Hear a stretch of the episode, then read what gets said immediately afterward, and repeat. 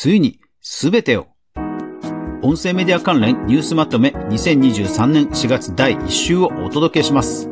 画像や文章を自動で作る生成 AI。今、各所で話題ですよね。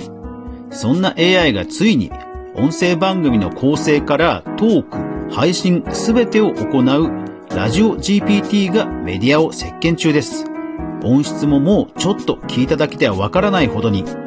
それでは早速学んでいきましょう。おはようございます。クリエイターのかぐわです。いつもご視聴ありがとうございます。それでは週末ですんでニュースまとめ早速行きましょう。まずはホットトピック。AI がラジオ放送を自動で生成する可能性。ラジオ GPT の紹介です。こちらですね、どこが報じているかというと、TBS ラジオなんですね。で、もちろん、この TBS ラジオ以外でも各所で報じられています。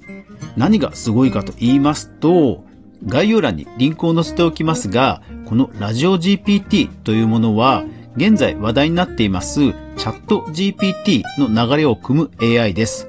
その AI がネット上から番組のネタになりそうなものを拾ってくる。これもそもそも自動。そして拾ってきたデータを元に番組を考える。そしてそれを読み上げもする。さらには配信までも行うというすべての工程が AI で全自動で行われるということで注目を集めています。公式サイトにサンプルの番組が掲載されています。こちらぜひ皆さん聞いてみてください。英語なんですけども、日本語以上に本当に自然な流暢な語りになっています。ですから本当にちょっと聞いただけですと AI とわからないほどになっています。そしてそれが全自動だということですね。いやーどこまで行くんでしょうね。では戦略テック関連行きましょう。まずはこちら。生誕祭、プロフィール設定の見直しをラジオトークです。ラジオトークですね、え、毎回運営のイベントが盛りだくさんですけども、え、こちらはお知らせなんですね。引用します。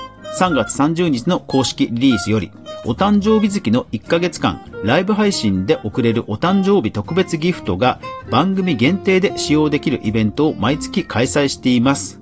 そのライブ配信で、誕生月ですと、ライブで誕生日限定ギフトが送れるようになるということを、ま、毎月開催するというリリースなんですね。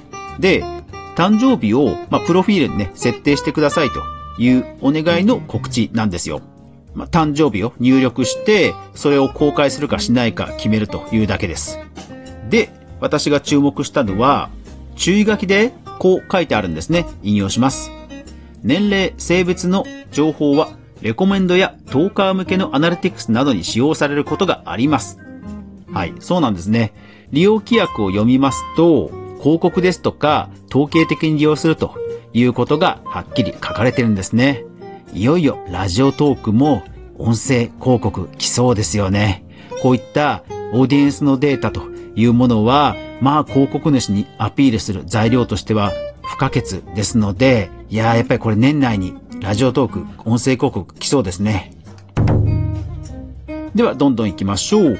えー、ラジオトーク公式ツイッターがですね、4月1日にハッシュタグをつけると、公式がライブにお邪魔するようなんていう投稿をしてました。YouTube に自動でポッドキャスト配信ができますスプリーカー。こちらですね、無料プランがアップグレードされてまして、広告利用が可能になったり、エピソード数の上限がなくなったりなど、上位プランの内容が無料プランでも使えるようになってました。Amazon がですね、キャンペーンをやってますね。えー、20さんとコラボで Amazon Music の CM を、あとは Audible の新規登録で250ポイントなどなど、まあ新年度に向けて、さすが Amazon 攻勢かけてるなという感じです。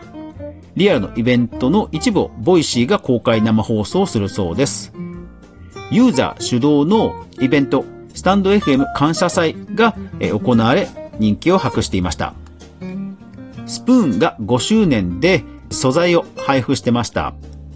ボイスという制度が新たに新設され、バッジなど、まあ、格付けに関する項目が追加されていました。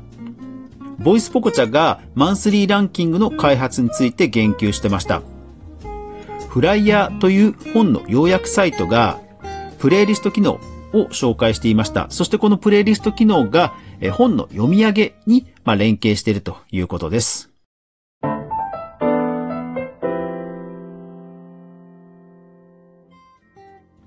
では、コンテンツ、コラム関連いきましょう。まずはこちら。ソニーミュージックが AI 音声の朗読付き電子書籍、読み人プラスを配信へです。電子書籍界隈からの参入が本当相次いでいますよね。まあ、オーディオブックが堅調という動きを鑑みて、いろんな各所から追随しているという動きの一つかと思います。で、この読み人プラスなんですけども、すごいのがですね、声優さんが音声を読み上げて、その音声をもとに合成音声を作り出すと。そしてその合成音声によって名作を読むということなんですね。ですから有名声優さんが読み上げてはいるんですけども、その声は実は合成音声だということなんですよ。いやー、本当に AI がいろんなところでじわりと広がっていますね。では、どんどん行きましょう。えー、メーガン妃さんが、えー、女性の名だたる賞の中で、ポッドキャストで、えー、その賞を取られたそうです。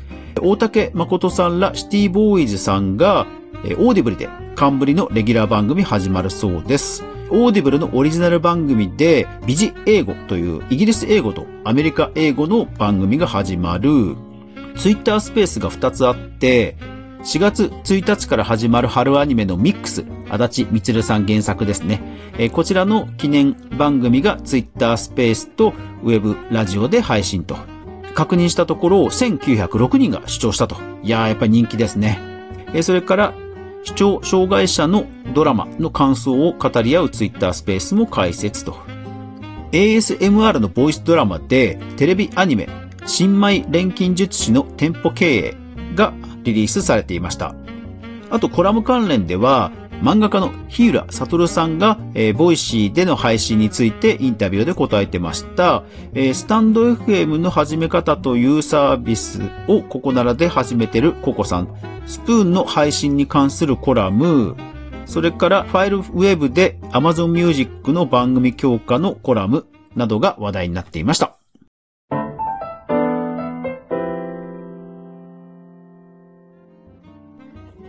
では、音声広告データ著作権 AI 周り行きましょう。まずはこちら。シティのクリエイターエコノミー業界のレポートです。シティというのは、まあアメリカのね、シティ銀行、まあ大手の銀行、そこがクリエイターエコノミーに関するレポートを出していて、そのレポートをオフトピックという、まあ海外のスタートアップ関連の超人気ポッドキャスト番組のパーソナリティの宮武さんが細かくツイッターで報じていました。いやー、やっぱり YouTube の圧倒的なシェアが書いてありましたね。はい。ではどんどん行きましょう。えー、Spotify が楽曲使用料でどれぐらい払ってるかという数字の記事が話題になってました。レッツゴーキャンプという人気ポッドキャスト番組の第3シーズンで広告を募集してました。あと、音声の広告で、ヤポネサウンド合同会社というところが新たな形態を発表して話題になってました。著作権関連ですと、図書館のメール送信制度。こちらですね、図書館のその書物のデータをスキャンして、そしてそれをまあメールで送ってくれるというサービス。これについて、まあ有料でやってくれるわけですが、その金額がですね、ページ単価の10倍ということで、まあ保証金額がまとまりそうという記事が各所で話題になっていました。なんかいい落としどころなんじゃないですかね。AI アナウンサー荒木結衣が神戸市の防災行政無線に採用と。で、調べてみましたら、この荒木結衣さん、もう各所で実はナレーションや音声の実績がある、本当にキャリアを積んだ AI さんなんですね。いやー、すごいですね。その他ですと、まあ本当にですね、3月末は長寿番組のね、最終回がいっぱいあって、結構寂しい思いをした人もいるんではないでしょうか。タモリクラブがね、終わったりですとか、あとはポケモンのサトシが、まあ、卒業ということも話題になってましたね。そしてこれは手前味噌なんですが、私初めて朗読配信にチャレンジしました。ディケイドというジダックさんのショートストーリーを読ませていただきましたので、この番組で配信してますので、よかったら聞いてくださって、そしていいねやコメントいただけると嬉しいです。はい。というわけで今週も盛りだくさんでしたが、まあ AI に関する話題が本当尽きないですね。この勢いはまだ今年度もどんどん広がっていきそうですね。一時ソースをちゃんと確認するメディア、クリエイターエコノミーニュースでは、かぐわが毎日、クリエイターエコノミーに関するニュースをブックマークしていく中で、心揺さぶられたものをお届けしています。週末はこんな感じに、音声メディアのニュースまとめをお届けしています。番組内で紹介しましたすべてのリンクは無料のニュースレターで配信しています。ぜひ、購読していただいて、あの、データベース代わりにね、えー、便利に使っていただければと思います。解除もすぐにできますので、ぜひ、登録よろしくお願いします。